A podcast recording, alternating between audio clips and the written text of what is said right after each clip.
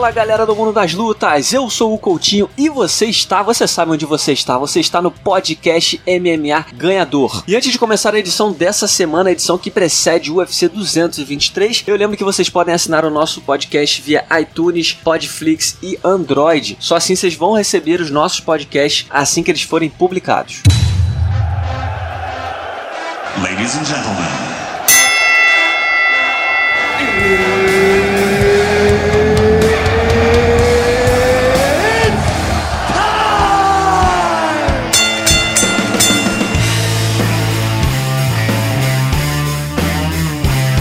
Galera do mundo das lutas, vem chegando você porque o convidado dessa semana é mais do que especial. Nosso grande amigo Luiz Felipe Prota, narrador e apresentador do canal Combate e dos canais Sport TV. É um prazer ter você com a gente, Prota. Olá, Luiz Coutinho. Olá a todos que estão acompanhando aqui esse podcast sensacional. É um prazer imenso para mim, um, receber esse convite, né? E dois, conseguir participar, né? Dadas aí as muitas funções, né? Que a gente tem aí como pai, na profissão, enfim. Muito obrigado obrigado aí pelo espaço. E vamos falar de muita coisa boa hoje, né, Coutinho? Gostou? Usei até o seu bordão. Vem chegando você. Gostei de ver, gostei de ver. Tá afiado. Agora, Prota, pra galera que tá ouvindo a gente, muita gente já te conhece, muita gente te conheceu no canal Combate, muita gente já te conheceu do esporte interativo, mas queria que você falasse um pouquinho da sua trajetória de narração, como é que começou sua carreira, como é que foi seu caminho até chegar na Globosat, né, nos canais Sport TV e no canal Combate. É, para chegar uh, até o Sport TV e ao Combate, né, eu dei uma volta bem grande, né, é... eu não trabalhava como jornalista, né, eu trabalhava com pesquisa e ciência, dava aula inclusive, né, eu já dei aula na UFRJ e na UERJ, aula de fisiologia inclusive na pós-graduação e tal. Mas era um sonho muito antigo meu, trabalhar com rádio e TV, né? E aí eu resolvi investir depois que eu fiz o doutorado em fisiologia, é, resolvi acreditar nesse sonho. A minha família também a, apoiou, né? A minha mulher. E entrei nessa de cabeça, ganhei a minha primeira oportunidade no esporte interativo em 2011. E em 2014 eu saí de lá uh, ah, para entrar pro Sport TV e pro combate, né? Mas assim, foi um caminho longo, porque você, na verdade, para você ganhar experiência experiência como narrador, e a gente sabe que é um mercado extremamente fechado, você tem que trabalhar, você tem que estar no, ali no dia a dia, né? você tem que estar na cobertura, seja lá do esporte que você está cobrindo, ou seja, dos esportes que você está fazendo. Então é uma imersão. Muita gente não entende como funciona o processo, né? mas você só vai entender o processo se você entrar nele. Você tem que fazer parte do processo, que realmente é uma coisa dele. Todos os dias, você não tem folga. Quando você tem folga, você está acompanhando alguma notícia, você está acompanhando alguma outra coisa, você está sempre lendo. Então é uma profissão em que exige aí um empenho e uma dedicação a mais do que 100%. Às vezes até eu brinco aqui com a minha mulher, né? Porque realmente a família tem que estar tá junto, tem que estar tá muito junto, porque nem sempre você vai ter folga, uma folga merecida, aquela folga que você esquece, né? De tudo que está acontecendo. Nem sempre. Pode ser que você consiga, mas é, de qualquer maneira, independente disso, né? independente dessa grande correria, é uma profissão muito legal e é um prazer para mim, né? É um prazer imenso poder contar histórias esportivas, seja no MMA, que é uma grande paixão minha, ou seja no futebol, na NBA e outros esportes também acabam entrando na nossa rotina. Mas assim, o que eu costumo deixar de recado é o seguinte: é muito difícil, mas é possível. A gente costuma criar muitas barreiras, né, para a gente não realizar algumas coisas. Eu sei que tem muita gente que sonha em trabalhar com isso. E eu deixo aqui o meu voto de acredite. Aquela máxima do acredite no seu sonho, ela, ela é a mais pura realidade. Basta você fazer, basta você cair de cabeça, tentar as oportunidades. Né? Eu também tive sorte de conhecer pessoas que me ajudaram nesse caminho. Eu acho muito legal continuar aí nessa caminhada que é eterna. É eterna. A gente vê aí o Galvão Bueno com quase 70 anos, né? Brilhando ainda, entendeu? Fazendo o trabalho dele, referência. Então é um trabalho eterno. Edson Mauro, com mais de 70 anos, trabalhando na rádio, vozeirão, né? Então, assim, não tem parada, apenas começo. O trem partiu, viu, Coutinho? Eu acho que o segredo, o segredo também é gostar do que se faz, né? É, perfeito. Eu queria relatar pra galera que tá ouvindo a gente. Acho que foi o dia que a gente se conheceu, que fui convidado para participar do Combate News. Você tinha acabado de chegar na casa e eu lembro que era um pouco antes da, das Olimpíadas. Você me apresentou os estúdios. Eu conheci lá os estúdios da Globosat e eu lembro que eu fiquei muito, muito impressionado, muito encantado com o seu entusiasmo com aquele momento. Você tá chegando na casa você ia participar das Olimpíadas, se eu não me engano, você estava feliz porque ia fazer luta olímpica, que é algo que você gosta muito. Enfim, mas eu lembro muito, isso é, foi uma cena que eu lembrei muito, que foi o entusiasmo, aquela coisa de gostar do que se faz. E eu acho que é, é bem isso que você está falando, né? E quando a gente gosta do que a gente faz, a gente faz muito melhor, né, Pronto? É, e tem aquela frase, né? Quando você faz o que você gosta, não parece que é trabalho. Quantas vezes a gente já leu isso, né? Várias pessoas escrevendo, entusiasmadas, né, com seus empregos. Muitas outras nem são tão entusiasmadas assim com seus trabalhos. E eu acho que assim, a grande ideia da vida, a gente tá filosofando aqui, né, Coutinho? a gente tá filosofando aqui, né? Mas eu acho que é, é tudo leva para isso, né? Leva para assim pra gente conseguir acreditar naquilo que a gente acha que a gente pode fazer melhor. E quando você gosta realmente, você abraça a causa. E agora, Prota, você falou um pouquinho da sua história e citou também sua formação, né? Fisiologia, certo? Exato. Olha, eu vou te falar, muita gente pergunta para mim, Coutinho, fala assim, pô, e aí, você jogou tudo pro alto, você desistiu? olha, até certo ponto sim, mas é um conhecimento né, que é, não me abandona. É útil para tudo. É, eu tenho, então é, é, é, eu gosto de compartilhar. Mas eu não vou dizer tudo, né, porque são muitos detalhes. Né? Eu estudei, por exemplo, biologia molecular, entendeu? Célula. Entrar assim nesses detalhes fica chato, mas eu gosto de falar um pouco mais disso. Tanto que nos meus textos eu criei um blog, né, voltei ao, ao, ao assunto ciência, só que aí ligando ciência e esporte blog que eu lancei em outubro do ano passado, uma, uma, iniciativa minha, inclusive, que a TV comprou, Barulho, né? Veio junto comigo nessa. Se chama O Cientista do Esporte. E o link é sporttv.com barra O Cientista do Esporte. E eu procuro tentar toda semana escrever sobre um tema que atraia a atenção. Por exemplo, doping, perda de peso, né? O MMA. Eu estou fechando agora uma série de três artigos sobre isso, sobre a perda de peso e as suas consequências no organismo do indivíduo então eu falo lá, por exemplo, no primeiro texto, né, sobre é, a perda drástica de peso. Esse é o grande problema. Entendeu? Você fazer um corte de peso, né, termo certo, não há muito problema. O problema é como você faz esse corte de peso, entendeu? O segundo, que eu falo já da recuperação do peso, porque a gente sabe que tem muita gente, tem muito atleta que faz o corte e aí em 24 horas, por exemplo, ganha, recupera, né, ali 15 quilos, 20 quilos, como a gente já ouviu, por exemplo, do Gleison Tibal, já chegou a recuperar isso tudo. Ou seja, qual a consequência disso tudo para você? E na performance? Como é que fica? É, até que ponto você pode ser prejudicado pelo corte de peso abrupto, rápido? Né? E eu estou fechando essa semana a terceira parte que fala do impacto na performance. Eu deixo o convite aqui para quem quiser acessar, né, Coutinho? Porque tem muitos outros assuntos lá também, envelhecimento no esporte. Falo muito sobre fisiologia, né, que é a minha base de conhecimento. Então tá aí, tá dado o recado, recomendação altíssima para a galera que tá ouvindo a gente.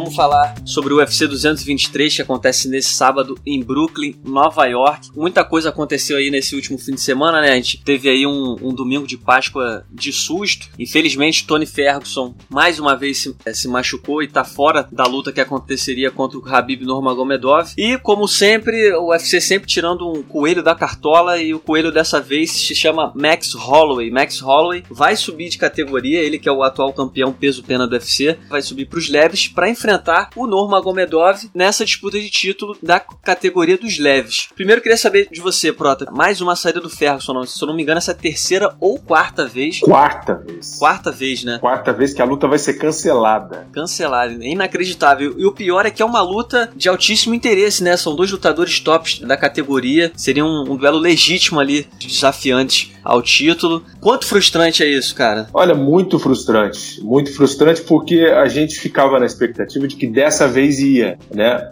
Uma, tudo bem, passa. Duas, é bom. Três, é demais, né? Agora, quatro, aí é impossível. O tanto que o, o Dana White já chegou a dizer que ele nunca mais ele vai fazer essa luta. Essa luta é uma luta que não vai mais acontecer. Porque realmente você responde pelos seus anunciantes, você responde para televisão, né? O, o para quem não sabe, o card preliminar ele vai ao ar na TV dos Estados Unidos, né? É, em TV fechada nos Estados Unidos, TV acaba. O card principal não, ele é pay-per-view. E assim, de alguma maneira, você espera angariar a audiência de acordo com a luta principal. As pessoas também, elas criam um certo buzz, né? Uma expectativa em cima daquele card. Ah, mas não faz diferença se é, já que é só o card principal que é PPV. Não faz sim, porque você divulga, você fala. Agora, quando você cancela a luta, aí é que vem o impacto negativo, porque as pessoas elas já jogaram esse card no lixo, entendeu o que eu tô dizendo? Já falaram, Ih, nem vou mais ver nada disso, porque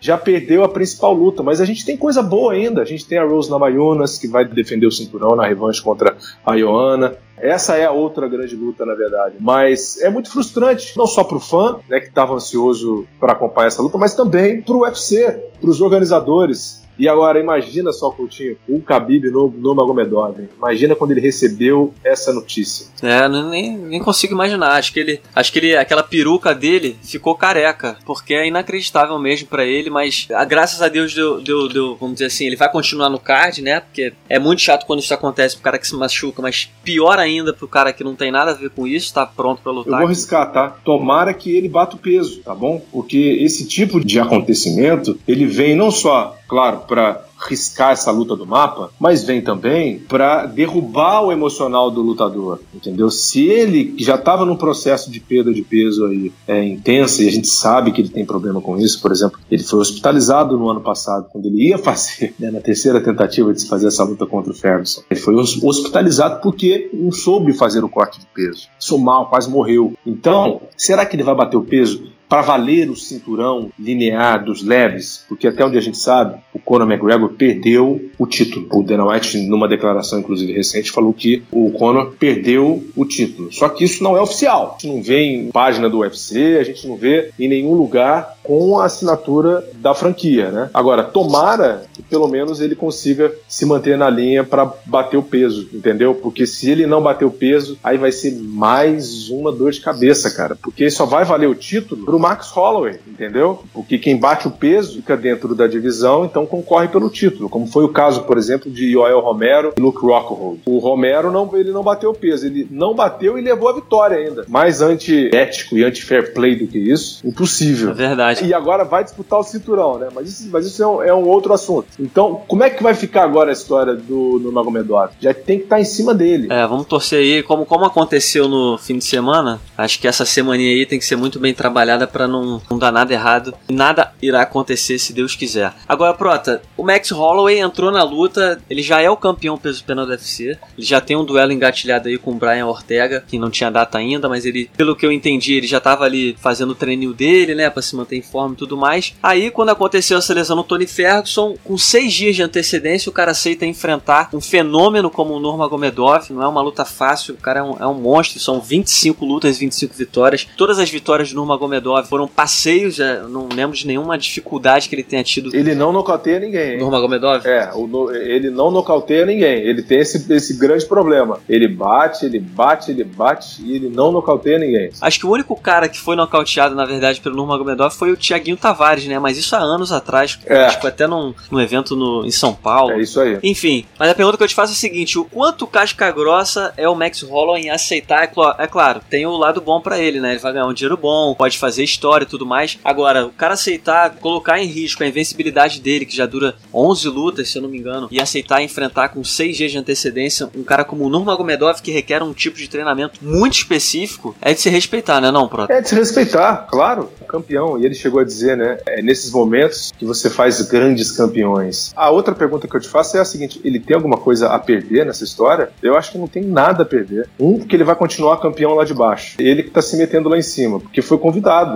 Então, para ele, na verdade, é vai ganhar o dinheiro dele, deve ser uma grana boa, inclusive, para aceitar essa luta em cima da hora. Vai ganhar crédito com o UFC, tá? E se bobear, ganha a luta. Se bobear, ele ganha a luta. Olha, eu tenho visto e tenho ouvido muita gente falar, né? Que é, é, uma, é uma luta em que o Nurmagomedov chega como grande favorito. Eu não dou esse grande favoritismo pro, pro Nurmagomedov. Por vários motivos. Vários motivos. Um, porque ele, ele não nocauteia ninguém. Ele é muito dominante, tá? Ele é muito dominante. É, dois, porque o Max Holloway vai sem responsabilidade nenhuma para essa luta. Ele pode até se divertir e se dar bem, entendeu? Porque ele é um cara bom, ele é um cara cara técnico, né? Se ele fizer o jogo certinho como tem que ser feito, e ele já deve estar com isso em mente, né, que é exatamente impedir, né, que o Nurmagomedov se aproxime, é muito difícil. O Michael Johnson tentou fazer isso. Até segurou, né, no primeiro round e tal, mas não conseguiu frear o ímpeto do russo. Eu acho que o Holloway é um cara que pode conseguir fazer isso. Um, ele é mais leve, ele pode ter mais velocidade para escapar das investidas do russo. E dois, ele tem poder de nocaute. E se uma coisa o Max Holloway tem, é mão pesadinha. E pode ser uma boa, pode ser uma boa para ele liquidar essa fatura aí. Não vejo o Nurmagomedov como grande favorito. Eu vejo ele como favorito. Ele é favorito. Favorito, ponto. Ponto. Ele é favorito, ponto. Agora, grande favorito, 90%, de jeito nenhum, de jeito nenhum. Eu acho que o Holloway chega muito bem. E ó, posso falar uma coisa? Pode, claro. Vou apostar aqui a, a, as minhas fichas no Holloway, tá? Estou apostando no Holloway, como já estava apostando as fichas no Ferguson. O Ferguson seria a luta ideal. Para mim, até o Ferguson chegava para ganhar entendeu? Mas o Holloway, eu vou botar aqui as minhas fichas nele também. Já me antecipei para você. Tá certo, tá anotado, hein? Se acertar, vamos, vamos fazer aí mais edições pra galera quiser apostar aí na tua onda. Bela análise, o, o. Eu concordo que o, o Nurmagomedov é favorito. Acho que ele é, eu botaria ali, em vez de favorito ponto, favorito vírgula. Também não acho ele grande, tipo, 90% contra 10, não acho isso, mas acho sim que ele é favorito. Minha curiosidade é, é ver o, o Max Holloway como peso leve, né? Talvez ele perca um pouco de velocidade mas ele vai ganhar força, né? Como você bem falou, ele tem poder de nocaute, de repente vai bater até mais pesado. O queixo dele também é bem duro. Mas eu acho que vai ser uma luta muito interessante. Agora, Prota, eu tenho para mim o seguinte: é, essa luta caiu como uma luva, vamos dizer assim, pro UFC. Não há ponto sem nó, né? Claro que o UFC pensou nisso na hora de escolher o substituto do Ferguson. Mas eu tenho para mim que qualquer um dos dois que ganhar dá um belo adversário de retorno pro Conor McGregor. Porque o sonho, é claro, é que o Nurmagomedov enfrente o McGregor, quem sabe aí na estreia do UFC na Rússia, aquele evento gigante pro retorno do McGregor, numa disputa de título dos leves e tudo mais, seria algo grandioso. Agora, eu acho que também tem muito apelo, caso o Max Holloway vença, essa revanche do Max Holloway contra o Conor McGregor. Para quem não se lembra, o Conor McGregor foi o último homem a vencer o Max Holloway, 11 lutas atrás, né? Então, eu acho que pro UFC, qualquer um dos dois que ganhar vai render um belo adversário pro, pro McGregor e pelo menos vai acabar essa desculpinha de do McGregor de que tem que ser um, um, cara que faça sentido, ou um cara que não saia das lutas, enfim, que ofereça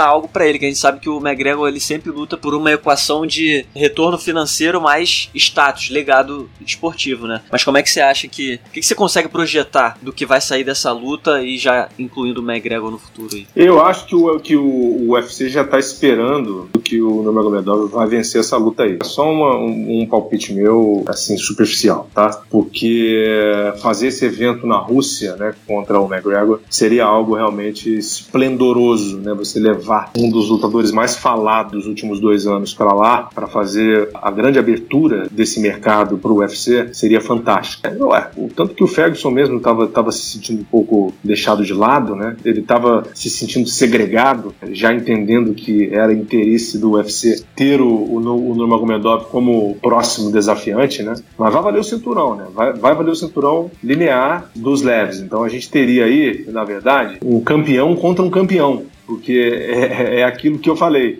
É interesse do UFC também deixar no ar essa, essa coisa de confusão. Ué, mas o Conor não era o campeão, mesmo que o Dana White tenha falado, entendeu? Para um repórter norte-americano que você nem viu muita repercussão, mesmo que ele tenha falado para um repórter lá fora, ainda é de interesse deles você ter essa confusão e falar, mas ele é campeão, então a gente vai ter um campeão contra o campeão. E aí você vai ver o Conor, obviamente, chegando com os seus cinturões, né? E aí eu acho legal se o Marcos Holloway ganhar, porque você vai ter dois caras que tiveram os mesmos feitos, entendeu? E aí você vai ter a prova dos nove. Quem é o maior? Porque os dois seriam campeões do pena e leve, e aí você teria o tira-teima. Quem é o maior campeão de todos os tempos do UFC? Conor ou Max Holloway? Eu acho que a ideia ela, ela pode ir um pouco por esse caminho aí. Verdade, não tinha pensado nesse ponto não. Realmente seria interessante demais ver essa conta aí, né? Que realmente os dois teriam conquistado exatamente as mesmas coisas. Seria um tiratema perfeito mesmo.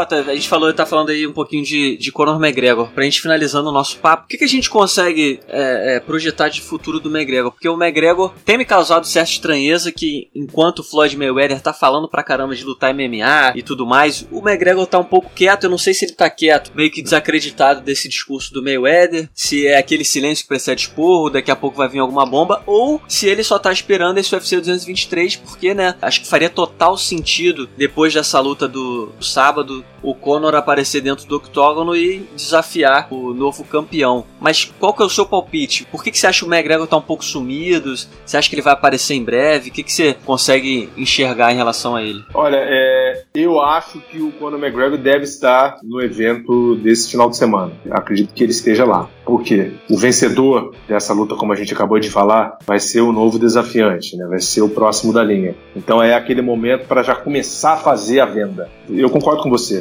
Acho que ele está em silêncio agora. E cá para nós, tudo bem. O Mayweather tá vindo pro MMA, tal, mas, mas não dá nem pro começo para a gente fazer uma luta de cara contra o Conor. Isso aí é, é, um outro mundo. Seria até é, falta de fair play você fazer uma luta dessa. Não tem o menor cabimento. Um lutador de MMA no boxe ou no kickboxing, no Muay Thai, é aceitável. Agora, um lutador de boxe no MMA entrando nesse alto nível não é aceitável. Então, eu acho que as coisas elas ainda vão tomar outros rumos, mas o próximo ponto de parada do Conor é realmente desafiar o próximo campeão dos leves aí. E aí a gente pode ver essa luta, porque olha só, a gente já está em abril, né? A gente pode ver essa luta em julho ou no final do ano, como ele mesmo prometeu, em setembro. A expectativa seria do Conor voltar em setembro, até para salvar a segunda metade do ano também do UFC. Então, eu concordo com você. Eu acho que ele está em silêncio agora, um, curtindo a grana, né? Que não é pouca. Ele não tem problemas. Ocupa bastante tempo dele para gastar aquilo tudo. Inclusive, se ele tiver algum problema, ele pode ligar pra gente, né? A gente pode ajudar ele também a, a, a usar esse dinheiro aí. Muito bem usado, inclusive. Estamos cheios de conta pra, gastar esse dinheiro aí. Poxa, cheio de sonho para realizar, né? então vamos ver. Eu acho que depois desse final de semana a gente vai ter essa desanuviada. Vai ficar mais claro, né? Pra gente finalizar o nosso papo, queria que a gente falasse um pouquinho da coluta principal do evento, que é a disputa do título peso palha feminino no UFC 223, a revanche entre a Rose Namayunas, atual campeã, contra a Ioana Janchechek. É Janchechek ou Andretic? Você que faz as narrações. Olha, você sabe como é que eu falo? Eu já parei, eu já vi milhares de vezes, eu gravei, entendeu? Ela falando o nome e realmente é muito difícil da gente entender. Eu não falo como os americanos, que eu acho que não tem nada a ver. Os americanos, eles, eles falam tudo errado. Gente, eles falam o nosso nome errado. Imagina o nome dela. É verdade. Polonesa. Não tem como a gente seguir os caras, entendeu? Uhum. Aí eu ouvi, ouvi, ouvi, eu entendi algo próximo de Yedjerjik, entendeu? É Yedjerjik. a gente vai ficar igual maluco aqui. Melhor chamar de Jojo, Joana. É, exatamente. Tudo certo. Exatamente. Não, não importa o certo. O que importa é que a gente sabe quem é. Exatamente. E olha, acho que ela vai recuperar o cinturão. É, eu tô, eu tô contigo, também tô achando. Não que tenha sido sorte da Namayunas. É, eu não vejo problema nenhum da Ioana ter adotado aquela postura provocadora, acho que sempre fez parte do esporte, mas eu acho que o problema dela naquela primeira luta foi exatamente não separar as coisas quando a porta do Cage se fecha, né? Acho que ela tava confiante ao extremo, tava até um, talvez subestimando demais a Namayunas, e a Namayunas começou a luta no, no tempo certo, no ritmo certo, e atropelou, com resultado inacreditável, mas eu acho que, independente das estatísticas, né, a gente que já acompanha a modalidade há muito tempo, a gente sabe que quando um campeão dominante perde o título e tenta recuperar imediatamente, ele não consegue, mas eu acho que a Ioana vai conseguir. O que, que você está esperando em relação a essa luta, Proto? É, olha, se a primeira foi, eh, vamos dizer, uma surpresa, essa é possível que não seja, mas é possível também que a gente erre, né? Afinal, é, a luta que a Ana Mayunas fez foi uma luta super segura e ela veio para matar, né? Tanto que ela, na primeira oportunidade que ela teve, ela acabou com a luta. Então ela é habilidosa, ainda não se provou, né, como campeã. E acho que ninguém melhor que a ex-detentora do título dessa divisão para desafiá-la novamente. Eu acho que vai ser uma luta legal, mas eu acho que agora, como você falou, a Ioana ela volta diferente. Você tá vendo, né? Ela tá quietinha, ela não tá falando muito. Ela bota foto dela na rede social, é foto dela perdendo peso, foto dela com mala. Antes não, era provocação, atrás de provocação. Acho que o discurso mudou, acho que a mentalidade dela também mudou. E ela luta demais, né? Ela é muito jovem, né? Mudou a tempo, né? Já aprendeu e essa derrota, quando o cara, lutador, ainda mais o campeão, perde, ele aprende muito. E ela tá tendo esse aprendizado com 30 anos. Imagina daqui pra frente, se tudo der certo, o que, que ela vai fazer ainda com a carreira. E assim, se você for olhar por um outro lado também, ela veio de acordo com a maré. Ela foi para onde o vento estava tocando. Porque essa era a tendência, né? A provocação. Ela errou na mão. Acho que agora um pouco mais focada, ela pode oferecer riscos reais aí para Rose Namajunas. Acredito que ela possa, ela possa vencer. Eu acho que esse é até um resultado, esse seria um resultado mais aceitável para a luta do que o outro palpite, né? Do que o outro palpite do, do Max Holloway vencendo a luta que eu falei. Né? Alguma aposta assim mais direta, nocaute, terceiro round? Também acho que ela não vai nocautear. Aquela tática dela, né? De manter a, a distância, trabalhar no chute com velocidade, trabalhar no, no Muay Thai dela, que é a grande força, né? Aquele chute, aquele low kick dela é muito chato, ele incomoda tudo. A Claudinha ficou maluca com aquilo, né? Então é, é muito difícil, é muito difícil bater a, a Ioana quando ela tem uma, aquela envergadura, aquele tamanho, pernas compridas e ao mesmo tempo uma lutadora forte, forte nas pernas, para pontuar e levar essas lutas, essa luta aí até o, até o quinto round. Se vier um nocaute, será uma surpresa, tá? Mas eu acho que ela leva por pontos. Tá aí, Prota, fechamos a conta do nosso podcast MMA Ganhador. Valeu demais a sua participação. Muitíssimo obrigado. E seja sempre bem-vindo. Esperamos contar com você mais vezes. Nossa, eu que agradeço. Muito gostoso bater esse papo aqui com você. É, um abraço para todo mundo aí que curtiu também. E, e, vamos ver. Sabadão, a partir de 7h15 da noite, o combate mostra. Estarei no card preliminar, abrindo os trabalhos com Kira Grace. Isso se não cair em nenhuma luta, né? Isso se não mudar muito o panorama das coisas que a gente sabe que pode acontecer ainda. Coutinho, muito obrigado obrigado pela oportunidade, tá? Então tá aí, esse foi o meu xará Luiz Prota, apresentador e narrador do canal Combate e dos canais Sport TV. E para você que está nos acompanhando em mais uma edição do podcast MMA Ganhador, eu lembro que neste sábado, direto de Brooklyn, Nova York, nós teremos o UFC 223 com a disputa de título peso palha feminino entre Rose Namayunas e Joanna Jedrzejczyk. E na luta principal, Max Holloway substituindo Tony Ferguson na disputa do título dos leves contra Habib Nurmagomedov. Vale a sua torcida torcida, vale você ficar ligado e eu espero vocês na semana que vem com mais uma vez o melhor do mundo das lutas. Até lá!